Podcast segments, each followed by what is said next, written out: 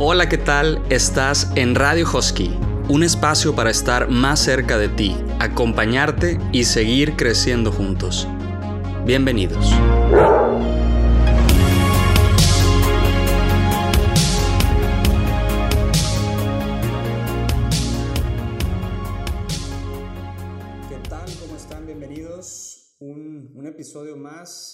Episodio 2 ya de este, de este espacio de Radio Husky.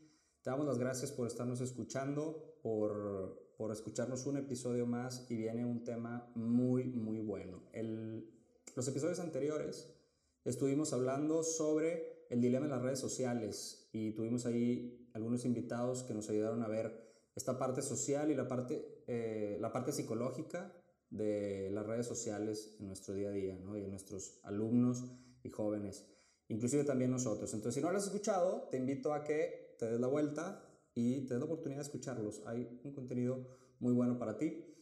Y antes de empezar con el tema de hoy, quiero decirte y quiero eh, tratar de ponerte en el contexto. Si en algún momento de tu vida, a ti que nos estás escuchando, te has sentido a lo mejor con retos, angustia, has pasado por fracasos o estás pasando por fracasos, derrotas, eh, soledad, tristeza, separación, traición, eh, problemas económicos, familiares, inseguridades, violencia, cualquier cosa que creo que todos nos podemos sentir identificados con alguno de estos u otros miles de retos que existen en nuestra vida, este episodio es para ti. Y la pregunta es, ¿hay salida de todo esto? Pues definitivamente sí. Yo, yo creo que mientras haya vida, hay propósito. Y, algo que nos puede ayudar en todo esto es el tema de hoy, que es la resiliencia. Y para eso tenemos a la invitada del día de hoy. Ella es Katy Bermea. Ella es directora del Departamento de Psicopedagogía de aquí del Colegio Himalaya. Y pues bueno, ¿quién mejor que ella para podernos ayudar y orientar en este tema? Entonces, bienvenida Katy. Todo tuyo el micrófono. Hola Daniel, muchas gracias. Encantada de estar aquí compartiendo el día de hoy contigo. Gracias. Pues bueno, ¿cómo empezamos? Eh, yo creo que la pregunta es esta, la, que les decía ahorita. ¿Hay salida? Pues yo creo que sí. Muchas veces se nos cierra el mundo y creo que, pues bueno, este episodio nos puede orientar un poquito. Eh, empezando, pues no sé, creo que todos podemos ser resilientes. Entonces, empezando por ahí, ¿qué, nos platicas, Katy? Claro que sí, has dado justo en el clavo. Eh, la primera pregunta que yo te quiero hacer es, ¿cuántos pequeños obstáculos superamos un día normal para empezar nuestra rutina? ¿No? Pensando también en, por ejemplo, antes de que estuviéramos eh, en esta situación de estar en casa y tenemos que llegar al colegio antes de las 8 de la mañana, ¿no? Porque si no, cierran la puerta. Entonces, desde que nos despertamos, imagínate que no sonó la alarma, luego al niño chiquito se le cayó el desayuno sobre el uniforme, este, después tienes que correr porque a tu hija no estaba de muy buen humor y entonces tú le hiciste un peinado, pero ella en realidad quería un peinado diferente. Eh, y luego te subes al coche y no tiene tanta gasolina. Entonces, todo este tipo de, pequeños obstáculos que vamos superando para poder lograr algo nos hacen cada vez más fuertes, ¿no? Y también nos hacen cada vez más previsores eh, y más, estar más atentos a, nuestro alrededor, ¿no?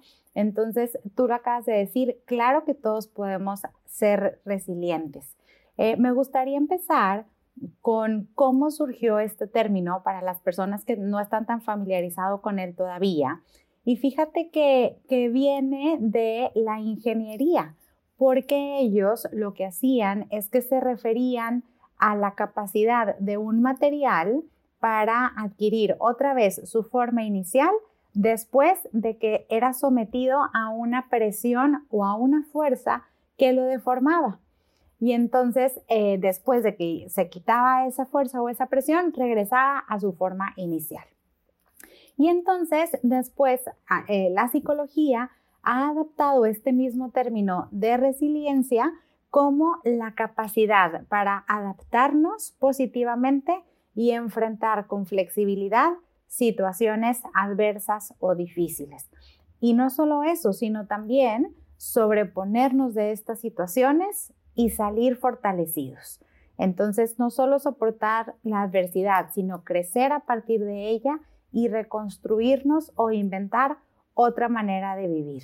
Y yo creo que no hay mejor ejemplo que el estar en una pandemia encerrados en cuarentena. Todos hemos tenido que ceder algo, desde bodas y graduaciones hasta fiestas de cumpleaños y ir al colegio eh, y nuestra manera de trabajar. Entonces, en, esta nueva modalidad de homeschool, de home office y de ver a todos nuestros seres queridos a través de una pantalla, hemos demostrado que tenemos esa capacidad de adaptación y de resiliencia. Entonces, claro que todos podemos ser resilientes. Buenísimo. Oye, y me acordé de una, hace poquito vi una película que se llama Clouds de Disney y está muy buena, se los recomiendo. Y es un chavo, no se los voy a spoilear, pero es un chavo que es parte del trailer que pasa por una enfermedad, ¿no? Y, y hace grandes cosas y decía, al final, no, no tienes que esperar a saber que te vas a morir para poder empezar a vivir. Entonces creo que claro. muchas veces como que también nos comparamos con otras personas que tienen unos testimonios impresionantes y que les han pasado cosas súper intensas y que dices, no, pues es que él es súper resiliente porque le pasó eso y pues a mí realmente mi vida es normal. A ver, todos batallamos a distinta proporción en el día a día con cosas del día a día y la proporción la pones tú, o sea, para ti ese es tu 100% y estás batallando mucho con eso que te está pasando, bueno, también aplica para ti y para grandísimos problemas también. Coincido totalmente contigo. No tenemos que esperar a estar en un accidente automovilístico y, casi ver la luz para decir, eh, tengo una misión en la vida y por algo estoy aquí, ¿no? Hoy es el día que nosotros podemos decir eso y empezar a hacer la diferencia en nuestra casa, la diferencia en las personas que nos rodean definitivamente eh, no, no tenemos que enfrentar una adversidad gigante para, para darnos cuenta de eso. Eh, te quiero platicar una historia que a mí me impactó muchísimo eh, acerca de un chavo que se llamaba Tony. Entonces, él tenía 20 años y decidió ponerse a, a trabajar un verano porque él quería juntar dinero para irse a estudiar fuera. Entonces, em, esto en, California, ¿no? Y entonces eh, resulta que había otro muchacho que se llamaba Tony, de 14 años, que decidió pedir una pizza, ¿no? Y era lo que trabajaba Tarik, repartiendo pizzas. Cuando llega a, la fiesta en donde estaba Tony con sus amigos, en donde todos estaban eh, un poco bajo las influencias de las drogas y el alcohol, pues resulta que Tony le dice a Tarik, no te voy a pagar la pizza. Y entonces Tarik le contesta, pues entonces yo no te la voy a dar. Y con la presión social de los amigos, Tony decide utilizar su pistola y dispararle a Tarik, quien pierde la vida. Entonces, eh, Tarik era, era, hijo único y su padre se llama, se llama Asim Camisa eh, pues imagínate la, situación a la que se enfrentó, ¿no? Sin embargo, después de, pasar esto, él decide tomar una decisión y él decide que va a honrar la memoria de su hijo y eh, que va a hacer algo eh, para aportar a la sociedad. Y él habla con, con el abuelo de Tony, que se llama Please Felix, eh, y, se hacen amigos. Entonces, Asim, el papá de Tarik, decide perdonar a Tony, quien fue el primer menor de edad juzgado en Estados Unidos como si ya tuviera mayoría de edad y le dieron 25 años de cárcel, ¿no? Entonces, en este proceso del perdón, Asim Camisa eh, le dice a Tony que eh, lo perdona y que no se preocupe, que cuando él salga de la cárcel, él le va a dar trabajo en la fundación que eh, hicieron juntos Asim Camisa y Please Felix. Entonces yo creo que es un gran ejemplo de, de resiliencia, ¿no? Digo, tenemos muchísima gente que admiramos como Víctor Frank, como Malala Yousafzai. Entonces, em, y tenemos estas personalidades que podemos tener en la mira para inspirarnos, ¿no? Pero también definitivamente eh, nosotros con el día a día podemos salir adelante y podemos tener una visión optimista, ¿no? Acerca de nuestra vida. Qué, increíble la historia y, y que a veces puede sonar al escucharlo dices, híjole, qué trágico. Y, y la diferencia es que, o lo importante es que esas fueron personas que no se quedaron en lo trágico.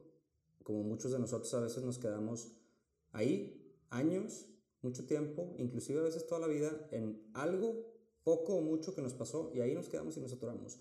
Y al contrario, sacaron algo increíble de, de esa historia, de esa realidad que pasó, no lo puedes cambiar, pero sí puedes cambiar, como dice César Lozano, ¿no? Los que lo conocen, eh, no es lo que te pasa, sino cómo reaccionas a lo que te pasa.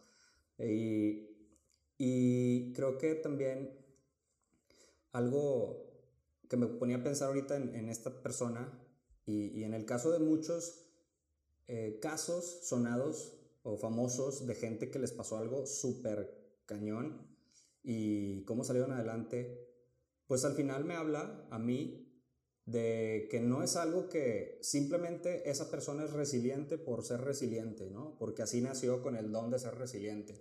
Me habla de que a lo largo de su vida hubo un desarrollo de esa, de esa habilidad, ¿no? Entonces, y creo que algo importante es la, estar conscientes de que podemos empezar y debemos empezar en las cosas pequeñas. El que es el que es bueno en lo poco, lo puede ser en lo mucho, ¿no? Entonces, ¿cómo, cómo se va formando también esta resiliencia y, qué, qué, características tiene una persona resiliente, ¿no?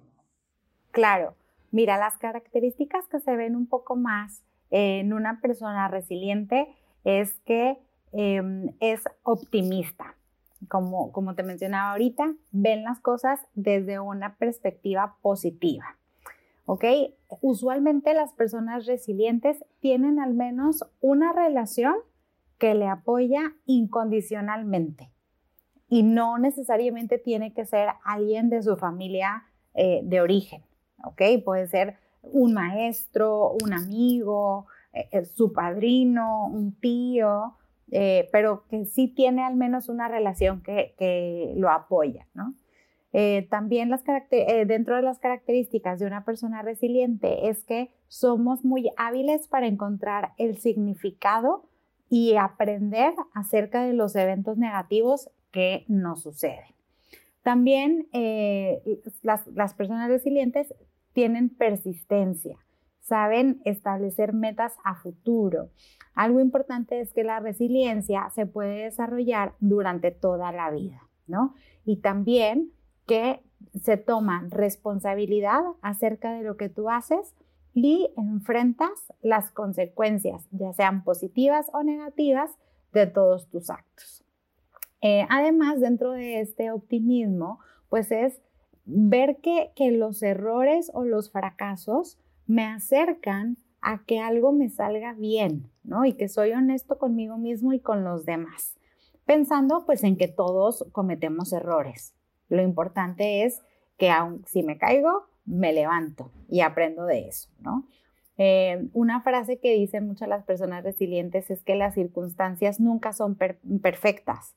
Lo que sí depende de ti es tu actitud y que hay que pensar en cosas útiles, porque de nada sirve quedarnos rumiando acerca del pasado, ¿no? Lo que hay que hacer es encontrar soluciones. Em, establecer estas relaciones de apoyo que son importantes, no, no ver las crisis como obstáculos insuperables, sino aceptar que, que pues la vida va cambiando eh, y sobre todo eh, las personas resilientes tienen esperanza.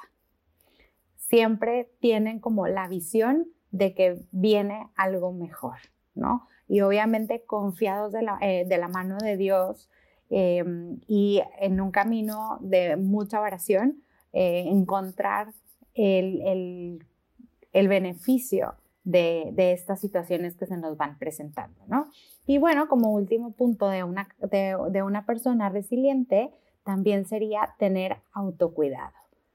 Es importante que nosotros sepamos qué necesitamos para poder estar bien, porque si nosotros estamos bien con nosotros mismos, entonces podemos estar bien con los demás. Excelente. Oye, me quedé pensando ahorita, de, ibas platicando varias, varias estrategias o varias este, características. Características, perdón, de, de la persona resiliente. Y una que me llama mucho la atención a mí y es, digo, cada quien eh, se puede hacer valer, de, se puede valer, perdón, de, de, la que más le convenga, la que más le sirva. A mí me llama mucho la atención la de hacer comunidad, ¿no? Hacer comunidad con los que tienes ahí y, y esto puede ser entre amigos, puede ser también con una persona especialista en lo que te está pasando, ¿no? Si voy con el, si me duele la muela, pues voy con el dentista, porque yo no le sé a eso. Entonces también ayudar a entender el problema te, te, puede ayudar a salir adelante de él. Em, la parte de, hay otros que nos funciona mucho la parte espiritual y eh, alguna vez escuché, eh, no sé si sea verdad este, a lo mejor tú me puedes eh, desmentir o, o, o, o, fue la palabra, este, o asegurar que hicieron un estudio del cerebro, como la foto del cerebro, y entre una persona que ha, cultivado su espiritualidad y desarrollado su espiritualidad constantemente a lo largo de su vida, y una persona que no, y se ve en la foto como la parte del cerebro, desconozco cómo son los términos, pero que se ve como la, resiliencia súper fuerte, ¿no? Eh, ¿no? ¿no? sé si sea verdad ese, ese caso. Y también me acordé de un testimonio de una persona que, que decía, eh, eh, esta persona es una pareja de, esposos que perdieron dos hijos, uno un, año en, un accidente de carro, jóvenes, y en, en la misa ellas decían los papás, la verdad es que estamos agradecidos con Dios, porque este hijo es prestado y, y, estamos agradecidos porque Dios nos lo prestó estos años. ¿Qué nivel de resiliencia debes de tener para poder hacer eso? y un tiempo más adelante le pasa lo mismo con el segundo hijo y vuelven a decir lo mismo. No, no que no haya sido difícil, pero qué nivel de resiliencia. Sí se puede, estoy seguro que empezaron las cosas pequeñas. Pero bueno, ya para ir cerrando, eh, pues algunos tips, algunos consejos, sugerencias, recomendaciones que nos puedas ayudar, sobre todo también con a lo mejor con alumnos o con nuestros hijos, para poder desarrollar eso, ¿no?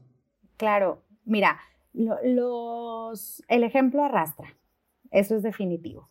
Entonces, si nosotros queremos tener hijos resilientes, nosotros como papás también tenemos que ser resilientes, ¿no? Entonces, eh, una pregunta de reflexión que yo haría sería, ¿cómo te gustaría que se percibiera tu hijo después de una dificultad? ¿Como sobreviviente fortalecido o como una víctima? ¿no? Entonces, la, manera en cómo ellos se vean y se sientan frente a cualquier enfermedad, frente a una carencia económica, frente a la muerte de un ser querido o simplemente porque se les olvidó la tarea o reprobaron un examen, esos son como los foquitos que nos van a ir determinando qué tan resilientes estamos formando a nuestros hijos. Algo que sí quiero mencionar es que nuestra responsabilidad como padres es, bueno, pues número uno, ver por las necesidades básicas de nuestros hijos, ¿no? Que tengan eh, la alimentación, salud y sus horas de sueño muy bien cubiertas. Pero también hay algo muy importante, que son las necesidades afectivas. Entonces, nosotros como papás, em, lo, lo mejor que podemos hacer es acompañar a nuestros hijos para que ellos se sientan entendidos, consolados seguros, aceptados, pero sobre todo amados de manera incondicional. Entonces, yo creo que el primer secreto de la resiliencia sería el, acompañar a nuestros hijos eh, frente a, estas adversidades y, presentarles una visión de las dificultades de la vida eh, con optimismo, ¿no? Con esperanza y con mucha fe. Por ejemplo, esto se vería eh, en cómo nosotros planteamos, por ejemplo, las situaciones, ¿no? Si yo le digo, ay, perdóname hijo, porque este año no te voy a poder llevar a la playa de vacaciones. O si le digo, oye, ¿qué crees? Este año no se presentó la situación para ir a la playa, pero ¿qué te parece que hagamos unas, unas vacaciones súper divertidas en la casa? ¿Ves? vemos cómo, cómo cambia la perspectiva, ¿no? Entonces, em, el cómo vemos nosotros también la realidad. Entonces, para, para ayudar también a mis hijos a ser resilientes, algo muy bueno es que ellos tengan responsabilidades en la casa. Conociendo las etapas del desarrollo y conociendo lo que mis hijos son capaces de hacer, que ellos aporten a la familia, aporten a la casa en donde ellos viven es muy importante porque cuando yo me siento capaz, aumenta mi autoestima y me siento que puedo, ¿no? Entonces, si yo puedo hacer pequeñas cosas en mi casa, pues también las voy a poder hacer afuera, ¿no? Algo bueno también es enseñar a nuestros hijos a pedir ayuda e identificar a qué personas es bueno pedírselas, ¿no? Otra cosa que a veces no es tan fácil porque a nosotros como papás a veces no nos educaron con inteligencia emocional es también dar un espacio para las emociones que nosotros en familia eh, tengamos un, tal vez un rincón de la calma o que leamos cuentos acerca de las diferentes emociones para poder hablar e identificar las emociones y empatizar con lo que nuestros hijos están sintiendo, ¿no? Em, otra cosa que también nos corresponde hacer como papás es dejar que nuestros hijos enfrenten retos y tomen riesgos acompañarlos en, las decisiones que ellos toman y si no fue una decisión asertiva, ayudarlos a enfrentar la consecuencia, ¿no? Entonces, eh, y esto, eh, ¿cómo se puede lograr? Eh, haciendo preguntas inteligentes a nuestros hijos para que ellos puedan tener solución a sus problemas, ¿ok? o, una recomendación muy buena podría ser el libro de Carol Dweck, en donde ella habla acerca del growth mindset. Carol Dweck diferencia estos dos tipos de mentalidades, el, growth mindset y el fixed mindset, ¿no? Entonces, eh, Carol Dweck diferencia acerca del growth mindset y del fixed mindset. Entonces, el growth mindset es tener tal cual una mentalidad creciente en donde yo no pienso que ya nací con una inteligencia y ya con esa me voy a quedar para siempre sino que lo importante es aprender acerca de los errores eh, y que lo importante es el esfuerzo y que siempre puedo seguir aprendiendo. Entonces, pues definitivamente la vacuna de la resiliencia es permitir que los niños puedan vivir pequeñas dosis de fracaso y de adversidad para que su mente se alerte y, y pueda empezar a desarrollar estas defensas para tener recursos y soluciones, ¿no? Que, no pasa nada si en algún momento tenemos que vivir nuestras consecuencias y enfrentar nuestras frustraciones este, al fracaso o a la incomodidad, ¿no? Porque muchas veces como papás queremos sacrificarnos por darle todo a nuestros hijos, pero se nos olvida que también hay que darles retos y dificultades, porque estas son oportunidades para crecer.